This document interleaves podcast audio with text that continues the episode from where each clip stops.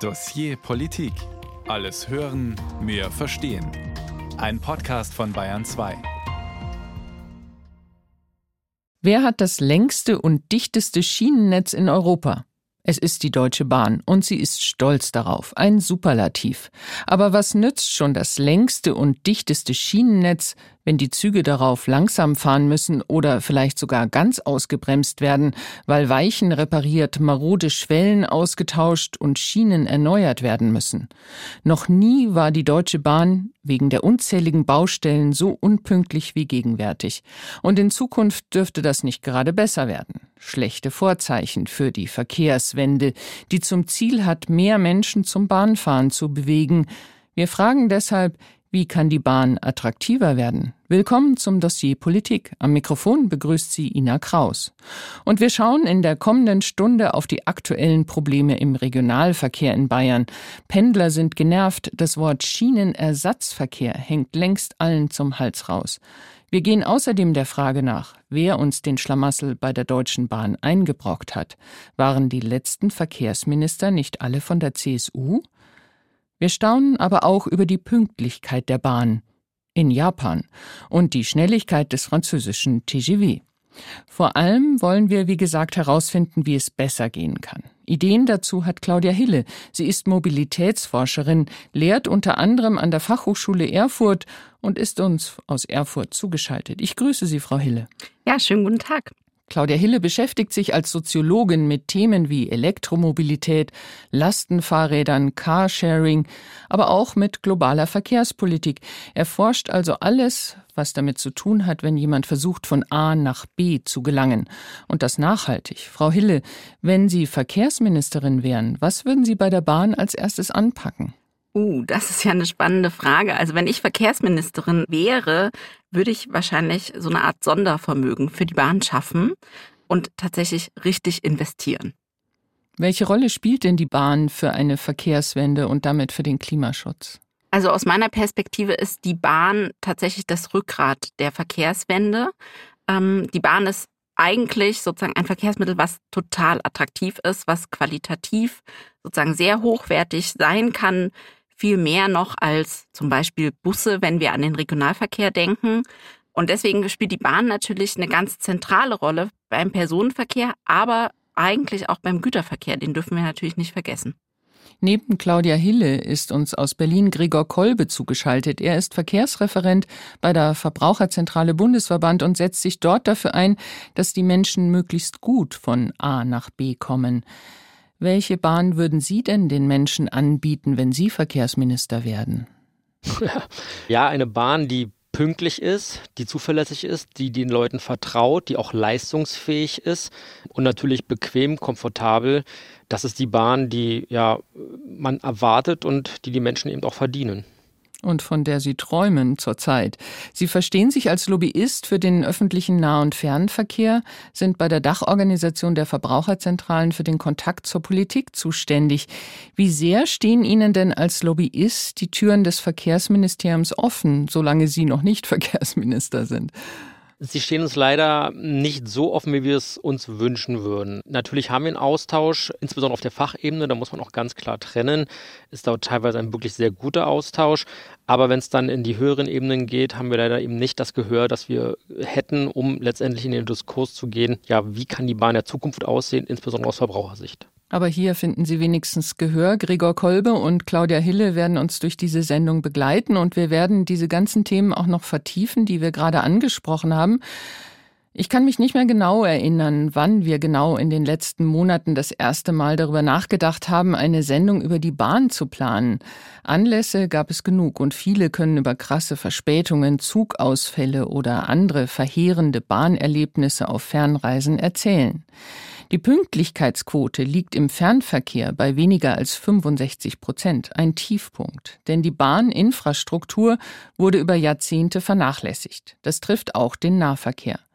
Kommt dann noch ein Sturmtief wie am Abend des 11. Juli, dann tut sich die Bahn sehr schwer, den Betrieb wieder aufzunehmen. Anton Rauch war in Eichach bei Augsburg unterwegs. Der Sturm, der am 11. Juli über Bayern hinwegfegte, hinterließ bleibende Schäden. Vor allem im Bahnverkehr waren die Nachwirkungen fast zwei Wochen zu spüren. Da hat die Bahn ein wenig lang gebraucht, um das zu beseitigen. Nee, auch Probleme auf der Arbeit bekommen, weil das war ja kurzfristig dann. Du kommst daher zum Bahnhof, willst ganz normal dann nach Ingolstadt zu deiner Arbeit und dann stehst da. Ja, was machst du dann?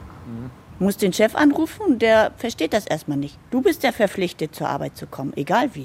Für Fahrgäste entlang der Partalbahn kam der Zugverkehr sehr langsam wieder in Gang nach dem Sturmtief. Ähnlich im Oberland, berichtet Arnulf Schuchmann, der Geschäftsführer der Bayerischen Regiobahn.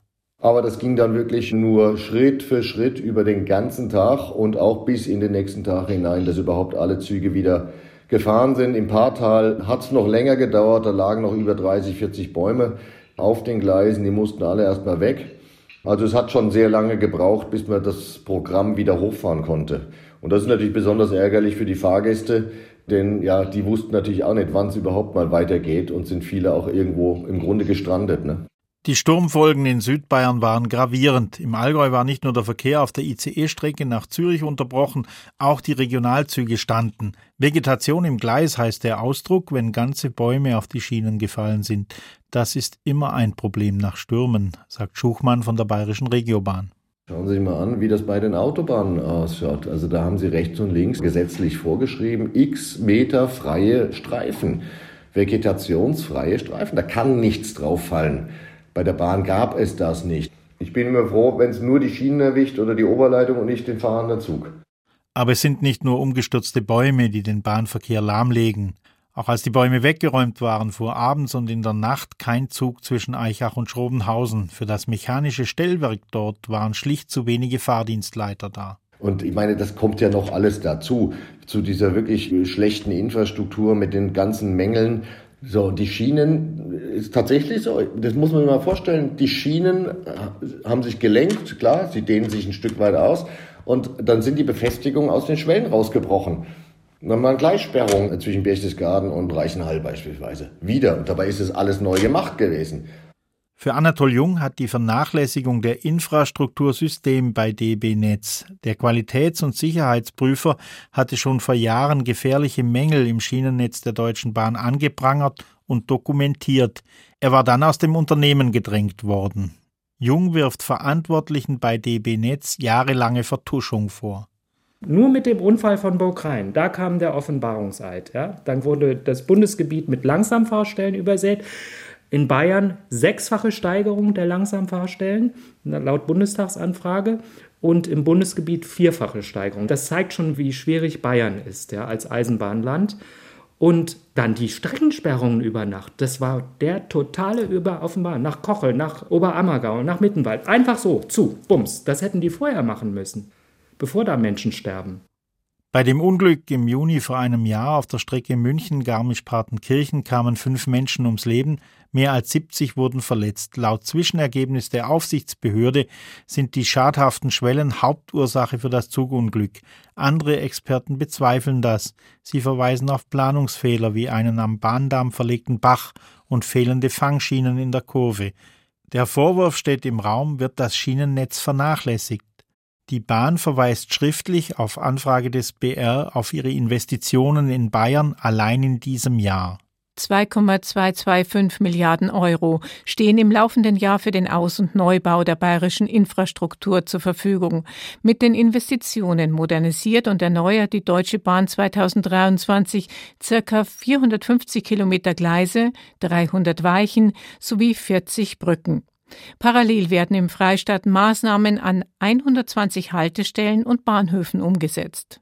So betont die Bahn, dass sie auch in die Stabilität und Qualität auf Regiostrecken investiere, etwa im Werdenfelser Land und im bayerischen Oberland. Dort packt die Deutsche Bahn an zahlreichen Stellen im Netz an und setzt ihr 2022 gestartetes Investitionsprogramm im Volumen von inzwischen über 100 Millionen Euro für die Sanierung der Strecken fort. Dabei setzt die Deutsche Bahn auf eine grundlegende Erneuerung von Schienen, Schwellen und dem Gleisunterbau. Für Lukas Ifländer, den Vorsitzenden des Fahrgastverbandes Pro Bahn in Bayern, sind das keine Investitionen, wenn es dabei um Instandhaltung geht. Genau, es ist alles eine Reparatur und wenn wir jetzt mal uns mal anschauen, heißt das, dass allein im Oberland und im Werdenfels die Deutsche Bahn staatseigene Infrastruktur im Wert von 100 Millionen Euro verkommen hat lassen. Dort, wo wenig oder gar kein Güterverkehr unterwegs ist, dort sei der Zustand der Infrastruktur am meisten vernachlässigt worden, kritisiert der Verkehrswissenschaftler und Fahrgastvertreter Ifländer. Er nennt dabei das Werdenfelserland, das Oberland südöstlich von Weilheim oder Strecken in Niederbayern.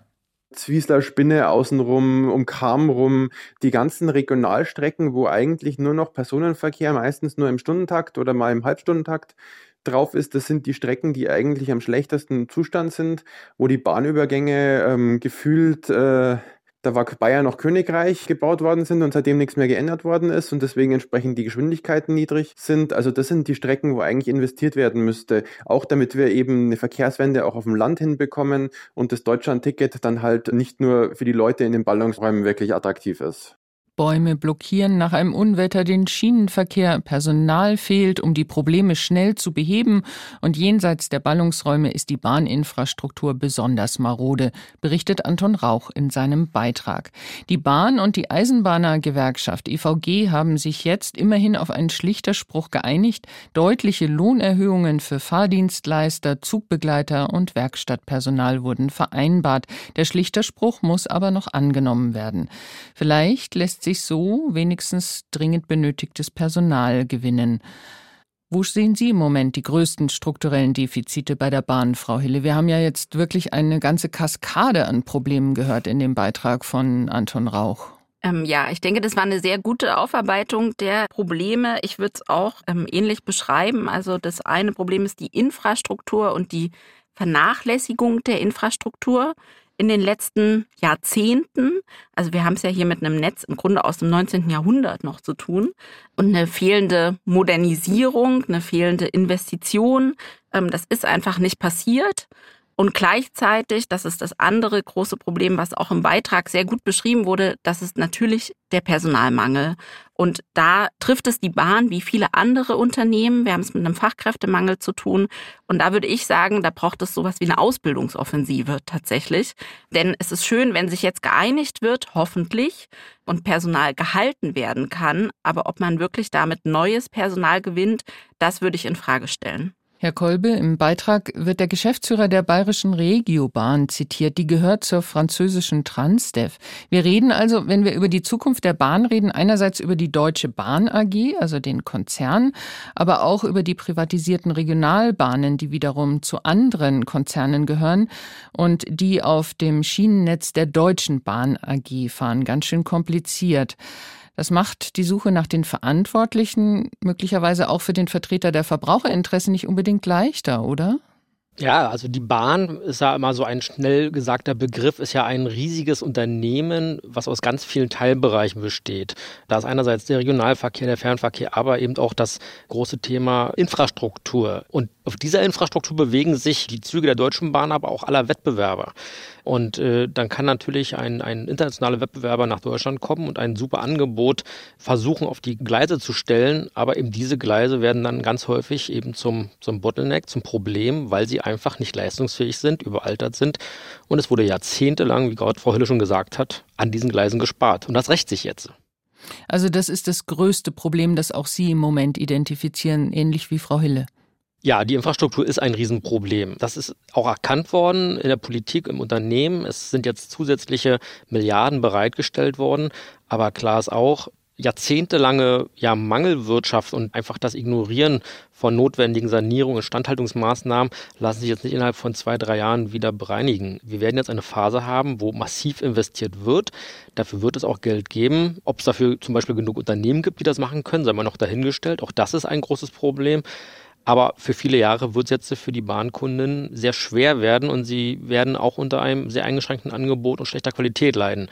Die Hoffnung ist, dass danach eben dieses Teil der Tränen durchschritten ist und dann eben eine leistungsfähige Infrastruktur da ist, die dann eben den Bahnverkehr ermöglicht, den wir alle haben wollen und den wir brauchen. Wie dieses Tal der Tränen dann in Wirklichkeit aussehen wird, dazu kommen wir noch im Dossier Politik. Wir gehen hier der Frage nach, wie die Bahn in Deutschland attraktiver werden kann. Und da lohnt sich ein Blick ins Ausland, wo vieles besser läuft. Mein deutsch-französischer Kollege Jean-Marie Magro hat sich auf eine kleine Weltreise begeben. Wer einen scharfen Kontrast zur Deutschen Bahn sehen möchte, der muss nach Japan, so wie ich im Mai.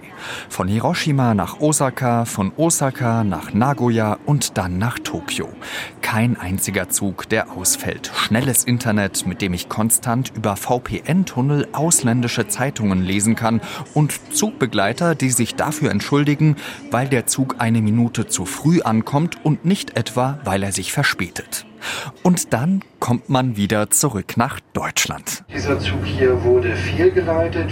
Ich kann mich hier nur an dieser Stelle für die Firma entschuldigen, was da gerade gelaufen ist und bitte um Verständnis. Jeder kennt die Probleme. Kaputte Toiletten, das Bordbistro bietet nur ein eingeschränktes Angebot und wann bzw. ob der ICE dann wirklich ankommt, ist eine Lotterie.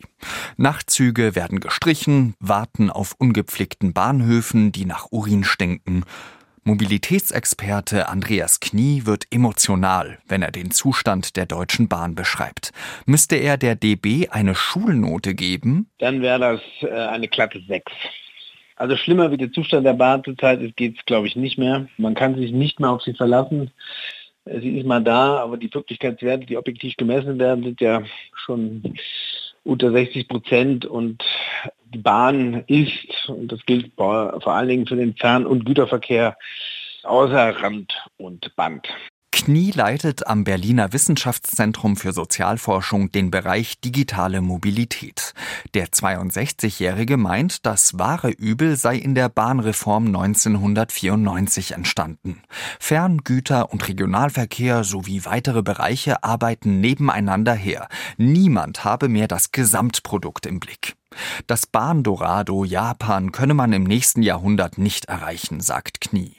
Aber wenigstens die Nachbarn Österreich und Schweiz sollten doch ein Ziel sein. Und da sehen wir natürlich erstens viel mehr Geld in der Bahn, viel mehr Produktstolz und eben die Systemführerschaft. Also wer steuert seinen Laden, muss in einer Hand sein. Während die Bahn in Deutschland zur Lachnummer mutiert, ist man in meinem zweiten Heimatland Frankreich stolz auf die große Errungenschaft des TGW.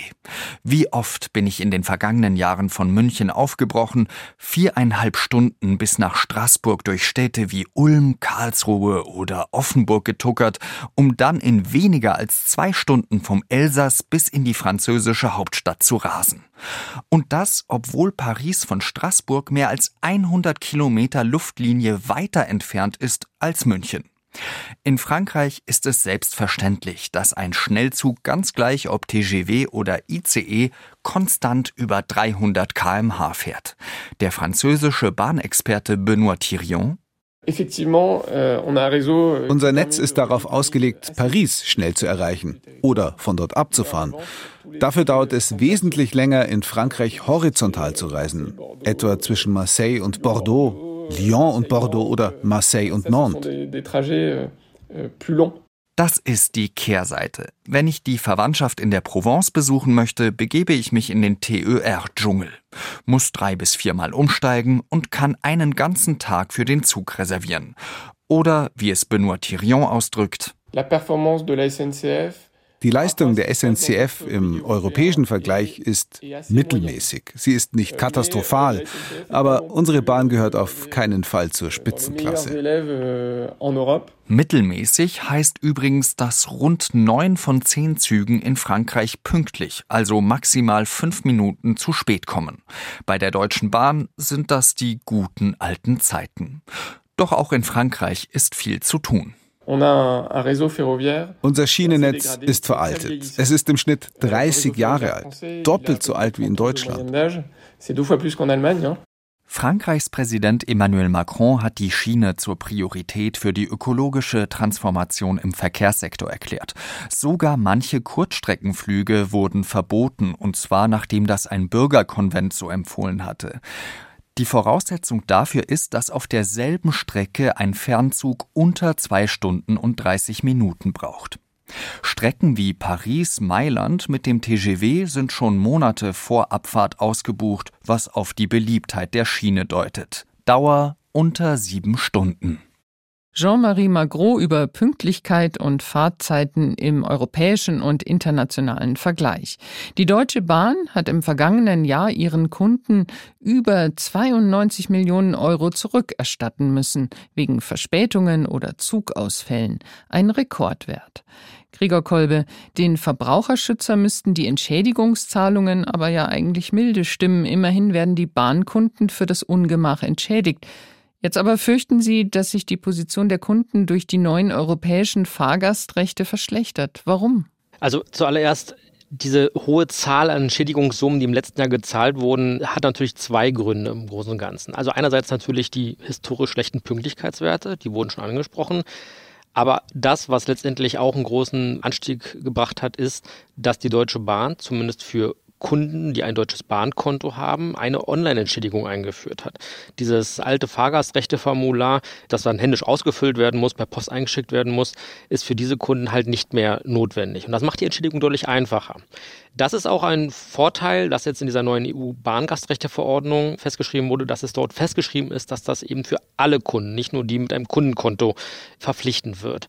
Aber das große Minus dieser neuen EU-Bahngastrechte ist, dass jetzt diese höhere Gewaltklausel eingeführt wurde. Man kennt sie schon aus dem Flugbereich, dass für Umstände, für die das Eisenbahnunternehmen oder der Infrastrukturbetreiber nichts kann, dann keine Entschädigung gezahlt werden müssen, wenn dort ja Sachen passieren, auf die sie keinen Einfluss haben. Das ist allerdings relativ schwammig formuliert und wird am Ende eben dazu führen, dass Gerichte entscheiden müssen, ja, ist das jetzt ein Fall höherer Gewalt oder eben nicht. Die Streitsummen sind auch ungleich niedriger als im Flugverkehr. Darum muss die Frage, werden die Kundinnen und Kunden diesen Verfahrensweg wählen, um, um das gerichtlich einzuklagen. Am Ende bleibt, die Bahn wird dadurch unberechenbarer, sie wird unzuverlässiger. Heute wissen Sie, wenn Sie eine Zugverspätung haben, Sie werden entschädigt und diese Sicherheit ist dann jetzt mit dieser neuen Bahngastrechte-Verordnung weg. Also Sie fürchten, dass das Ganze ein bisschen zu schwammig auch formuliert ist. Wenn man jetzt aber mal in, in die Position der Bahn geht, Sie kann ja oft eben nichts dafür, dass Züge verspätet sind, was weiß ich, wenn an der Grenze eine Personenkontrolle stattfindet und der Zug aufgehalten wird, wenn Leute am Gleis sind, wenn Notarzteinsatz ist irgendwo in Berlin oder in Erfurt, dann hat das Auswirkungen auf das gesamte Netz. Sind wir nicht manchmal auch ein bisschen zu anspruchsvoll? Das ist die Frage, was man möchte. Man möchte die Bahn als ein Unternehmen, als eine Mobilitätsform ja pushen, die eben das Rückgrat der Verkehrswende, so wie es Frau Hille vorhin gesagt hat, bilden soll. Und da muss es natürlich auch ein klares Signal geben. Logisch ist, und da haben Sie recht, es wird Situationen geben, wo die Deutsche Bahn selbst unter Berücksichtigung aller Zumutbarkeiten eben äh, zum Beispiel den Sprung von Personen ins Gleis nicht verhindern konnte. Das, das lässt sich nicht verhindern. Aber dieses Beispiel vorhin aus Bayern, äh, Baumschnittarbeiten oder unterlassene Baumschnittarbeiten, da muss man ganz klar sagen, die Infrastruktur muss gepflegt werden und da muss die Latte eher höher gehangen werden, dass eben nicht, weil Bäume aufs Gleis fallen, gesagt wird, das ist ein Herbststurm und das war nicht vorhersehbar und jetzt sind die Bäume dort und wir können eigentlich nichts dagegen machen. Die Baumpflegearbeiten und der Rückschnitt, das ist Aufgabe eines Infrastrukturunternehmens und das hätte die Deutsche Bahn machen müssen. Jetzt haben Sie gerade Frau Hille angesprochen und sie zitiert, die Bahn ist das Rückgrat einer Verkehrswende. Frau Hille, im Beitrag haben wir das Beispiel aus Frankreich gehört, dass kurze Inlandsflüge verboten wurden. Was sagen Sie denn als Mobilitätsforscherin zu solchen Verboten? Wäre das auch in Deutschland denkbar? Ja, also für sinnvoll halte ich es auf jeden Fall. Man muss sich halt die Frage stellen, was will man sozusagen? Und wenn man eine Verkehrswende möchte und wenn man tatsächlich CO2-Emissionen einsparen möchte, dann ist ein Verbot das richtige Mittel. Und wenn man die Bahn priorisieren möchte, dann heißt es eben auch Kurzstreckenflüge, so wie in Frankreich, verbieten. Eine gut funktionierende Bahn ist unverzichtbar in Zeiten der Verkehrswende. Sie ist das Rückgrat einer funktionierenden Verkehrswende. Und die Infrastruktur bei der Bahn ist das zentrale Problem. Hier wurde zu sehr gespart. Das sagen meine beiden Studiogäste im Dossier Politik und sie bleiben noch bei uns. Auf die Bahn zu schimpfen war schon immer ein leichtes. Oft war der Frust und die Wut der Bahnreisenden aber auch ganz schön unfair. Schließlich steht man auch auf der Autobahn oft stundenlang im Stau und man kommt nicht auf die Idee, das Personal der Autobahnmeistereien zum Beispiel zu beschimpfen. In jüngster Zeit aber ist die Bahn ganz schön unzuverlässig und Bahnreisen, ob als Pendler in der Regionalbahn oder Fernreisender im ICE, ist purer Stress oder einfach nur ein Witz. Jedenfalls ein gefundenes Fressen für Kabarettisten. Als Kabarettist ist man ja in verschiedener Hinsicht von der Bahn abhängig. Also ich weiß inzwischen, äh, große Teile meiner Programme wären ohne die Deutsche Bahn nicht entstanden. Und das meine ich auch gar nicht so konkret inhaltlich. Es ist mehr darauf bezogen, dass die Deutsche Bahn es immer wieder schafft, mir unerwartet lange Pausen für Inspiration zu verschaffen. Was wir in letzter Zeit für Streiks hatten, Gut, der groß angekündigte 50-Stunden-Streik vor kurzem ist ja von dem Gericht noch abgewendet worden. Und das alles nur, weil die Bahn, und jetzt halt euch fest, jetzt kommt für mich die lustigste Meldung aller Zeiten, weil die Bahn einen Eilantrag gestellt hat. Sofern haushälterisch machbar, soll die Nutzung der Schiene günstiger werden, um die Wettbewerbsfähigkeit der Bahnen zu stärken. Man hätte auch schreiben können, die Ampelmännchen, pardon, die Ampelpersonen in Berlin wollen die Bürger für die sehr teure Bahninfrastruktur zahlen lassen, damit private Bahnen darauf dann leicht Profite einfahren können. Es beschleicht einen der Verdacht, dass da wieder mal Leute am Werk sind, die an der Bahn nicht das geringste Interesse haben. Oder ist es einfach nach wie vor so, wie einst, ich glaube, Fanny van Dannen sang? Er landet mit dem Flugzeug und steigt ins Auto ein. Das muss der Bahnchef sein. Thank you for traveling this Deutsche Bahn. Michael Feindler, Michel Müller, Helmut Schleich finden in der Bahn und ihren Versäumnissen und ihrem Führungspersonal Stoff für Häme. Meine zwei Gäste im Dossier Politik sind Experten auf dem Gebiet der Bahn. Claudia Hille ist Mobilitätsexpertin in Erfurt und Gregor Kolbe Verkehrsreferent bei der Verbraucherzentrale Bundesverband. Frage an Sie beide. Ist die Bahn inzwischen sowas wie eine Lachnummer? Also ich würde sagen, die Bahn ist keine Lachnummer. Ich finde auch, man muss so ein bisschen wegkommen von dem Bahn-Bashing, denn wir dürfen nicht vergessen, es gibt ja auch Züge, die pünktlich sind und die Bahn bringt uns oft sehr sicher, sehr bequem zu unseren Zielorten und viel bequemer auch tatsächlich als das Auto das eigentlich kann. Ist die Bahn besser als ihr Ruf, Herr Kolbe? Ja, aber klar, die Deutsche Bahn muss besser werden, das steht ohne Frage.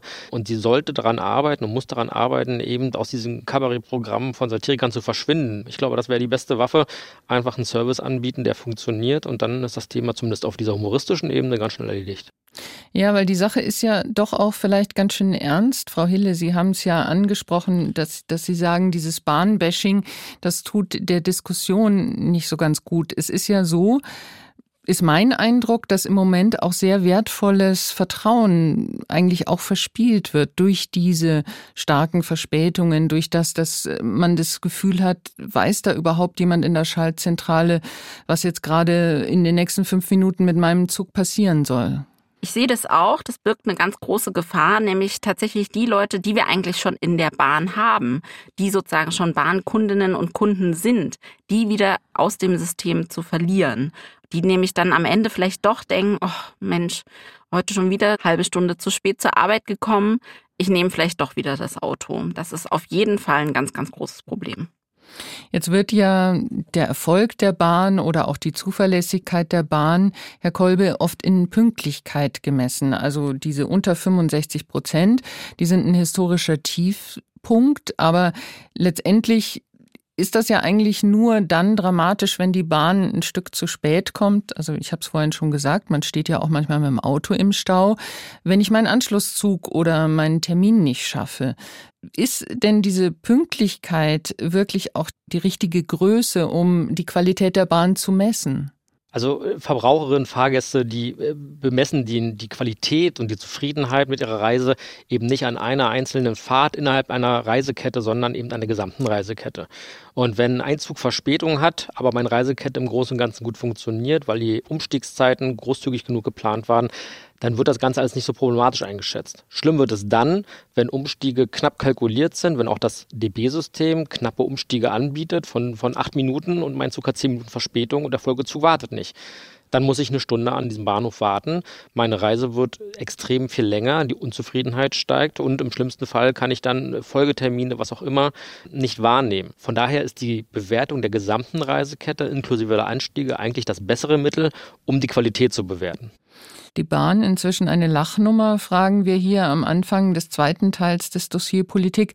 Am Schluss der satirischen Collage eben haben wir einen kurzen Ausschnitt aus der Heute-Show gehört, die im Juni der Bahn sogar ein Spezial gewidmet hat, in dem sich FDP-Chef Christian Lindner aus der Affäre stiehlt, indem er die zum Kult gewordene Bahndurchsage zitiert. Thank you for Traveling with the Deutsche Bahn. Lindners Parteikollege Volker Wissing ist als Verkehrsminister für die Deutsche Bahn AG verantwortlich. Die Deutsche Bahn AG gehört ja zu 100 Prozent dem Staat. Wird er es besser machen als seine Vorgänger, die die Bahn in den vergangenen Jahren arg vernachlässigt haben? Jan Zimmermann beschreibt die Bahnpolitik gestern und heute. Mehr Verkehr auf der Schiene. Dieses Ziel haben über die Jahre mehrere Bundesverkehrsminister verfolgt. Und dieses Ziel wurde auch erreicht. Heute ist auf den deutschen Schienen so viel los wie noch nie zuvor. Was die Verkehrsminister aber offenbar vergessen haben, mit dem zunehmenden Verkehr hätten auch Netz und Infrastruktur der Bahn mitwachsen müssen.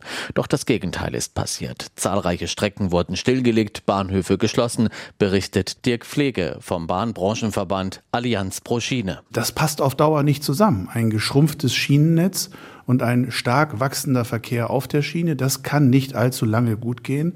Und die Folgen sehen wir heute. Zugausfälle, Verspätungen, überlastetes, teilweise kollabierender Schienenverkehr und überlastetes Schienennetz. Für Dirk Pflege tragen dafür vor allem die Verkehrsminister in Berlin die Verantwortung. In den vergangenen zwölf Jahren waren es immer CSU-Politiker. Sie alle hatten für die Bahn schöne Worte und Projekte parat. Zuletzt Andreas Scheuer, der vor drei Jahren mit seinem Schienenpakt große Ziele hatte. Eine leistungsfähigere, pünktlichere Eisenbahn, eine wachsende, zuverlässige Eisenbahn, eine flexiblere und wettbewerbsfähigere Eisenbahn, schlussendlich eine attraktive Eisenbahn für alle, die diese Systemschiene nutzen. Doch geändert hat sich über die Jahre wenig. Nicht erst seit Andreas Scheuer und seinen CSU-Vorgängern, sondern schon seit Jahrzehnten sind Unterhalt und Modernisierung des Schienennetzes vernachlässigt worden. Der verkehrspolitische Sprecher der Grünen Bundestagsfraktion, Stefan Gelbhaar, sagt, Die Bahn ist von der politischen Führung her ein Stück weit, ein gutes Stück weit allein gelassen worden. Es fehlte halt eine konsequente Eigentümeridee, eine Eigentümerstrategie. Was will ich mit dieser Bahn eigentlich anfangen? Die Bahnreform in den 90er Jahren inklusive Privatisierung und Profitstreben hätten die Bahn in die völlig falsche Richtung gesteuert, erklären Experten. Volker Wissing, der amtierende Bundesverkehrsminister, will nun gegensteuern und die Kehrtwende schaffen. So wie es ist, kann es nicht bleiben sagte der FDP-Politiker vor einem Jahr.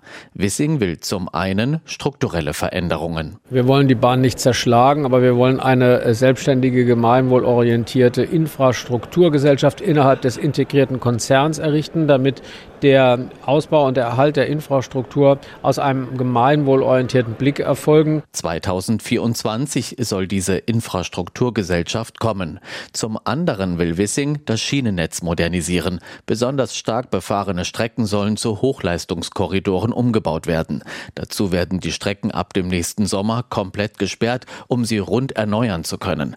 Bis zum Ende des Jahrzehnts soll eine Großbaustelle auf die nächste folgen, mit Konsequenzen für das gesamte gesamte Schienennetz. Das ist, äh, ja, man kann es eigentlich gar nicht anders sagen, es ist eine Horrorvorstellung. Aber das Schlimme ist, niemand äh, von den Menschen, die sich wirklich auskennen mit der Schieneninfrastruktur in Deutschland, hat eine bessere Alternative. Sagt Dirk Pflege von der Allianz pro Schiene. Es muss also erst einmal schlimmer werden, damit es irgendwann besser wird. Für die Grünen ist die Bundesregierung mit diesen Plänen auf einem guten Weg. Aber zufrieden sind sie mit der Bahnpolitik des FDP-Ministers längst nicht. Stefan Gelbhaar, Bundestagsabgeordneter der Grünen. Ja, die Ampel hat mit dem letzten Haushalt da einen ersten großen Schritt gemacht. Auch die Bahn hat selber einen größeren Kredit aufgenommen und auch selber da rein zu investieren, damit das losgeht geht.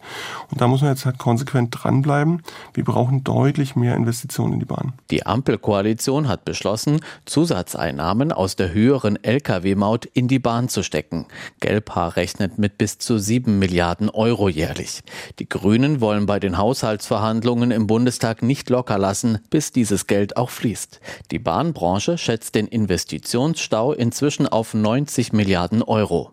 Bundesverkehrsminister Volker Wissing von der FDP muss muss noch beweisen, wie ernst er es mit der Kehrtwende bei der Bahn wirklich meint, um nicht in die Riege der Verkehrsminister aufgenommen zu werden, die viel geredet und versprochen, aber die Bahn nicht besser gemacht haben. Hauptstadtkorrespondent Jan Zimmermann über die Bilanz der Verkehrsminister der letzten Jahrzehnte. Es wurde viel geredet, aber nicht gehandelt. Und jetzt gibt es eben sehr viel zu tun. Wie kann die Bahn attraktiver werden? Das ist die Frage, der wir hier im Dossier Politik nachgehen. Herr Kolbe, die Deutsche Bahn AG ist ein Konzern mit sehr vielen verschiedenen Sparten. Einzelne sind profitabel, die anderen weniger. Und jetzt will die Bundesregierung eine gemeinwohlorientierte Infrastrukturgesellschaft innerhalb des Konzerns schaffen. Das haben wir gerade in dem Beitrag gehört. Ist das aus Sicht des Verbraucherschützers eine gute Idee? Ja, es ist eine gute Idee. Die Trennung von Betrieb und Netz, so wie es äh, über viele Jahre genannt wurde, wird damit ein Stück weit umgesetzt. Das ist wichtig, denn so ein großer Konzern wie die Deutsche Bahn, er hat einfach in den letzten Jahren immer funktioniert nach linke Tasche, rechte Tasche. Die Gewinne in dem einen Bereich flossen in die Defizite des anderen Bereiches, wurden ausgeglichen und am Ende blieben dabei eben die Infrastruktur auf der Strecke, aber auch die Kundenbedürfnisse. Aber für einen Steuerzahler war es gut. Ja, solange er nicht Bahn gefahren ist, denn äh, sobald er Bahn gefahren ist, hat er das Problem festgestellt, wir haben kein Netz, kein System, was leistungsfähig und wirklich attraktiv ist. Der Bund soll seine Aufgabe als Infrastrukturbetreiber wahrnehmen und dafür ist diese gemeinwohlorientierte Infrastrukturgesellschaft ein guter Weg, um letztendlich seine Kernaufgabe zu machen, die Infrastruktur zu schaffen und der Betrieb auf der Infrastruktur, der kann eben auch von anderen sein und betrieben werden. Und dort ist auch Wettbewerb ein geeignetes Mittel. Andere Länder in Europa zeigen, dass es geht. Dort gibt es mehrere Eisenbahnunternehmen, die profitabel, attraktiv sind und um die Kunden buhlen. Und um die Kunden buhlt man mit guten Preisen, gutem Angebot und Pünktlichkeit. Naja, aber das bedeutet praktisch, die Deutsche Bahn AG stellt das Netz zur Verfügung. Das ist gemeinwohlorientiert, wird aus Bundesmitteln auch ähm, ausgebaut und die Summen, die da im Raum stehen, sind gigantisch. Und dann private Betreiber bespielen dann dieses Netz. Auch die privaten Betreiber im Regionalverkehr, da gibt es gute, da gibt es schlechte. Wird dann nicht der billigste dann zum Zug kommen und ist es wirklich so eine positive Aussicht für, für die Kunden? Letztendlich müssen die Eisenbahnunternehmen die Trassenpreise zahlen, so wie es heute auch der Fall ist. Darüber finanziert sich ja eben die Sparte Netz. Das wird auch weiterhin sein. Aber wichtig ist, dass natürlich stärker Kundenzufriedenheit, aber auch Pünktlichkeitskriterien als Maßgabe gelten, wie teuer zum Beispiel die Nutzung der Infrastruktur wird. Und Unternehmen, die notorisch unpünktlich sind, können dann zum Beispiel eben auch mehr zahlen. Wir sehen das, das ist ein Vorgehen, den wir im Regionalverkehr haben, wo dann eben auch solche Bewertungsmaßstäbe angesetzt werden an die Leistung der Regionalbahnunternehmen, warum auch nicht äh, für den Fernverkehr. Das ist grundsätzlich schon ein guter Weg, dass wir werden keine Situation haben, dafür ist letztendlich, die sind die Investitionen so hoch, dass wir dort dann Billiganbieter haben, die einfach nur über den Preis kommen und letztendlich keinen Service bieten können. Frau Hille, Sie haben sich am Anfang des Dossier Politik äh, dafür ausgesprochen, wenn Sie Verkehrsministerin wären, würden Sie ein Sondervermögen für die Bahn aufstellen. Jetzt sind gigantische Summen im Raum. 90 Milliarden Euro, sagt die Bahn, braucht sie, um ihre Infrastruktur wieder auf einen aktuellen und modernen Stand zu bringen. 45 Milliarden Euro sollen in den nächsten vier Jahren investiert werden. Ein Teil will der Bund aus der Erhöhung der Lkw-Maut finanzieren. Muss es uns das wert sein? Das sind ja doch gigantische Summen. Also das kommt ja schon dem Sondervermögen für die mhm. Bundeswehr zum Beispiel gleich, also die Forderung der Bahn. Also aus meiner Sicht muss es uns das wert sein, wenn es uns um Klimaschutz im Verkehr geht. Denn tatsächlich werden wir das anders nicht erreichen. Die Menschen müssen umsteigen auf Verkehrsmittel, die nachhaltig sind und nachhaltig im Sinne von sozusagen wenig CO2 ausstoßen. Und da gehört die Bahn einfach dazu. Und wenn wir das wollen, dann müssen wir dieses Geld in die Hand nehmen. Jetzt wurden diese 45 Milliarden Euro für die Infrastruktur der Bahn im Koalitionsausschuss im Frühjahr beschlossen. Da wurden aber auch ganz schöne Summen für den Ausbau der Autobahnen und der Bundesstraßen beschlossen. Was ging Ihnen denn durch den Kopf, Frau Hille, als Sie das gehört haben? Sie beschäftigen sich ja vor allem mit dem Thema Mobilität unter dem Aspekt der Nachhaltigkeit und haben gerade betont, die Menschen müssen auf die Bahn umsteigen. Also Herr Wissing hat jetzt ja ein, musste ja ein Sofortprogramm für den Klimaschutz im Verkehrssektor vorlegen. Das habe ich mir tatsächlich heute Morgen nochmal angeschaut, was er da vorgelegt hat in Vorbereitung auf dieses Interview. Und da muss man leider sagen, es ist alles sehr, sehr dünn. Da sind natürlich Ziele benannt, aber mehr eben auch nicht. Und das ist schon sehr erschreckend und das ist auch das, was mir da durch den Kopf ging. Ja, wenn ich da nochmal kurz rein darf, weil ich glaube, es ist ganz wichtig. Ja, es sind enorme Summen jetzt in Aussicht gestellt worden und auch fest zugesagt worden.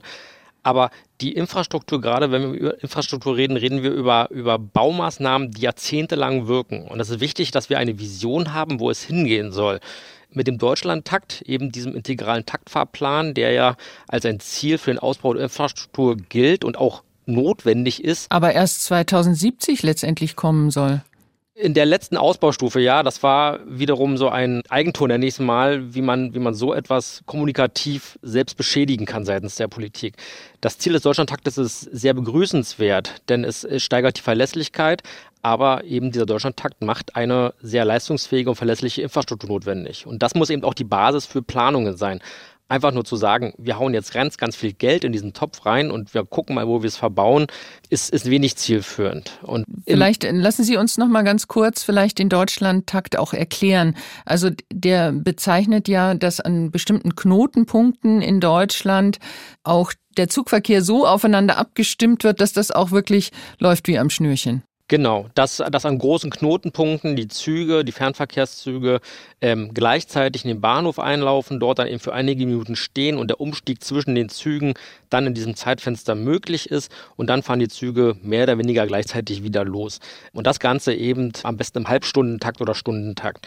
Das schafft eine sehr hohe Verlässlichkeit, Planbarkeit und wird natürlich die Attraktivität der Bahn als solches enorm steigern. Aber Frau Hille, das ist doch letztendlich ein Offenbarungseid, wenn man sagt, das ist dann erst in der letzten Ausbaustufe 2070 zu erreichen. Ja, das stimmt sozusagen, aber ich würde es tatsächlich auch, wie Herr Kolbe es auch schon sagt, das war ein kommunikatives Eigentor im Grunde, ähm, denn tatsächlich werden wir ja vorher schon, also in eher so zehn Jahren, tatsächlich schon erste Erfolge im besten Fall sehen. Aber wir dürfen nicht vergessen, das ist ja ein sehr, sehr komplexes System und es ist ein System, was ganz anders funktioniert als das, was wir im Moment haben. Es setzt eben einerseits natürlich eine funktionierende Infrastruktur voraus, aber es setzt auch eine vollständige Digitalisierung der Schiene voraus. Mhm. Wir haben darüber gesprochen, dass jetzt äh, zumindest äh, angekündigt wurde, dass viel Geld in den Ausbau der Infrastruktur und auch den Umbau der Infrastruktur investiert werden soll. Ein Problem beim Thema Bahnfahren ist ja auch der Preis. Also Bahnfahren mhm. ist oft im Vergleich zum Beispiel zu einem Inlandsflug nicht besonders attraktiv, wenn ich mir äh, dann ein ganz normales Ticket kaufe. Jetzt wurde mit dem Deutschland-Ticket versucht, äh, auch vom Preis her für die Bahn zu werben. Frau Hille, Sie haben sich intensiv mit dem 9-Euro-Ticket und dann jetzt auch mit dem Deutschland-Ticket für 49 Euro beschäftigt. Aber ist es nicht ein, ja, ein PR-Aktion und wenig nachhaltig? Oder kann sowas tatsächlich die Leute vom Auto hin zur Bahn bringen? Also ich würde das Deutschlandticket nicht als PR-Aktion abtun, sondern das ist ein wahnsinniger Erfolg. Wer hätte denn vor zwei Jahren, vor drei Jahren gedacht, dass wir heute an einem Punkt sind, wo wir ein für Deutschland im Grunde einheitliches Ticket zu einem Monatspreis, der für viele Menschen bezahlbar ist. Der ist leider nicht für alle bezahlbar. Da würde ich auch eine Kritik üben wollen, sozusagen. Aber grundsätzlich ist das Deutschlandticket ein ganz großer Erfolg. Wir müssen dafür sorgen, dass es bleibt. Das ist ganz wichtig, denn wenn wir das jetzt mal so anschauen, es ist im Grunde jetzt erstmal so für zwei Jahre probemäßig eingeführt worden. Sozusagen, was danach passiert, ist noch so ein bisschen offen. Und wir sehen an den aktuellen Zahlen, dass es tatsächlich genutzt wird und dass es mehr Menschen auch in die Bahn bringt. Sie haben ja in Ihrer Studie zum 9-Euro-Ticket herausgearbeitet, dass es vor allem auch eine soziale Komponente hat, dass Leute, die vorher sich gar kein Zugticket zum Beispiel leisten konnten, jetzt auch mit der ganzen Familie fahren konnten. Das konnte man ja auch beobachten. Beim 49-Euro-Ticket aber sieht es mit der Familienfreundlichkeit zum Beispiel schon mal sehr viel schlechter aus. Also Kinder ab sechs Jahren müssen sich da ein eigenes Ticket kaufen. Das ist doch ein deutlicher Rückschritt. Auf jeden Fall. Also im Vergleich zum 9-Euro-Ticket ist das Deutschland-Ticket, was die Frage von sozialer Teilhabe angeht, ein Rückschritt. Also wir brauchen da, und das ist meine große Forderung, basierend auf dem, was wir auch erforscht haben, Wir brauchen ein bundesweit einheitliches Sozialticket und wir brauchen ein Angebot für Kinder und Jugendliche, denn für die hat vielerorts tatsächlich das 9-Euro-Ticket das erste Mal sowas wie selbstbestimmte Mobilität ermöglicht. Das erste Mal waren Kinder und vor allem eben Jugendliche auch in der Lage, überhaupt mal frei zu entscheiden, frei von sozusagen finanziellem Druck. Ich möchte vielleicht doch mal in die Nachbarstadt fahren. Vielleicht nicht unbedingt nach Sylt, aber von Erfurt nach Weimar oder auch im Umkreis von Nürnberg oder München mal unterwegs sein sozusagen. Und das ist eben mit der Einführung des Deutschlandtickets wieder in weite Ferne gerückt. Denn tatsächlich ist es so, für 49 Euro ist es dann doch für viele Familien wieder nicht leistbar. Und auch die Schüler sind außen vor. Und äh, es ist genau. deutschlandweit überhaupt nicht einheitlich geregelt.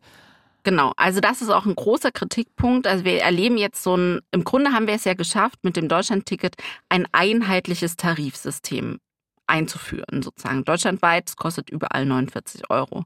Was wir aber bei den Schülertickets erleben, bei den Tickets für Auszubildende, aber auch für Studierende, ist ein ganz neuer Flickenteppich. Also wir haben hier sozusagen ganz neue Tarifgrenzen plötzlich entstehen lassen wieder, ähm, was wir ja eigentlich hinter uns gelassen haben. Und damit entscheidet sich jetzt wieder am Wohnort, habe ich Glück, weil es gibt ein Angebot, oder eben bin ich wieder in der schlechten Lage und kann es wieder nicht nutzen, weil ich es mir nicht leisten kann. Warum sind die Schüler nicht dabei? Ja, ich will nicht sagen, dass sie vergessen wurden. Das, das wäre jetzt ein Vorwurf, den ich so nicht machen kann. Aber dieses Ringen um das Deutschlandticket und nichts anderes war das ja. Das war sozusagen so aufgeladen, dass man gesagt hat, okay, um alle anderen Gruppen kümmern wir uns später. Tatsächlich ist es ja jetzt so, es ist angekündigt, ein Angebot für Kinder und Jugendliche ab dem kommenden Jahr zu schaffen, was auch günstiger sein wird und auch bundesweit einheitlich kommen wird, sozusagen. Also man versucht schon nachzubessern. Also ich will den Vorwurf tatsächlich nicht so ganz platt im Raum stehen lassen. Aber man hat am Anfang sich erstmal auf die Kerngruppe, und da würde ich sagen, das sind die Pendlerinnen und Pendler, konzentriert. Mhm. Und auch die Rentner ein Stück weit vergessen.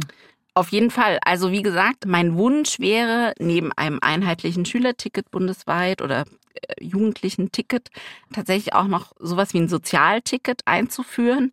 Denn wir sehen, es gibt Bundesländer, die machen da schon ganz viel, also zum Beispiel Hessen oder auch in Hamburg und in Berlin passiert da was sozusagen. Aber es gibt eben auch Bundesländer, da gehört Thüringen zum Beispiel dazu, wo wir das eben nicht haben, wo sozusagen die Leute wieder abgehängt sind. Und was wir beim 9-Euro-Ticket in unserer Studie festgestellt haben, ist, dass tatsächlich der Zugang zu Mobilität, das hat die soziale Teilhabe, das hat die Lebenszufriedenheit enorm verbessert. Also tatsächlich haben wir Sätze gehört wie, das 9-Euro-Ticket hat mir gezeigt, dass man nicht allein sein muss. Also das mhm. ist sozusagen der soziale Kern in dieser Mobilitätsfrage. Herr Kolbe, Sie sagten anfangs in der Sendung, Sie wünschten sich manchmal offenere Türen für die Belange der Verbraucher, der Bahnkunden im Verkehrsministerium. Ist äh, das, wie das Deutschlandticket letztendlich zustande gekommen ist und umgesetzt wurde und eben viele ausschließt, auch ein Zeichen dafür, dass man nicht so sehr vom Kunden her denkt? Ja, diese Erfahrung haben wir leider des Öfteren gemacht. Und äh, gerade Diskussionen um die Verstetigung des 9-Euro-Tickets in Überführung zum Deutschlandticket haben wir immer wieder aufgerufen, macht es einfach. Auch wir haben ein Sozialticket gefordert, macht eben nicht diese Abo- und Digitalisierungspflicht, weil das viele Leute ausschließt. Auch das kriegen wir immer wieder mitgespiegelt. Hier ist es dann sehr viel stärker auf die Bedürfnisse und Wünsche der Unternehmen eingegangen, äh, als äh, das an die Kunden gedacht wurde. Die Zivilgesellschaft in Form von Verbraucherverbänden, Fahrgastverbänden, auch Umweltverbänden und anderen Akteuren der Zivilgesellschaft sind dort einfach nicht beteiligt. Und das muss sich ändern, denn äh, das Ganze ist für Menschen gemacht und sollte eben auch so konzipiert sein. Und da ist die Stimme der Zivilgesellschaft extrem wichtig. Die Bahn kann attraktiver werden, wenn sie sozialer wird. Das kann ich hier zusammenfassen, was Sie als unsere Gäste hier eingebracht haben in das Dossier Politik. Sie muss besser werden, was die Pünktlichkeit und die Zuverlässigkeit anbelangt, um nicht auch vorhandenes Vertrauen weiter zu verspielen und es muss jede Menge investiert werden, damit die Bahn auf einen aktuellen, modernen Stand kommt, um dann auch tatsächlich das erfüllen zu können, was von ihr erwartet wird, nämlich das Rückgrat für eine Verkehrswende zu sein. Ich danke Ihnen beiden sehr, dass Sie mitgemacht haben im Dossier Politik. Claudia Hille, sie ist Mobilitätsforscherin und lehrt unter anderem an der Fachhochschule in Erfurt und an Gregor Kolbe, er ist Verkehrsreferent der Verbraucherzentrale Soziale Bundesverband. Vielen Dank an Sie beide, dass Sie sich die Zeit für das Dossier Politik genommen haben. Vielen Dank. Gerne.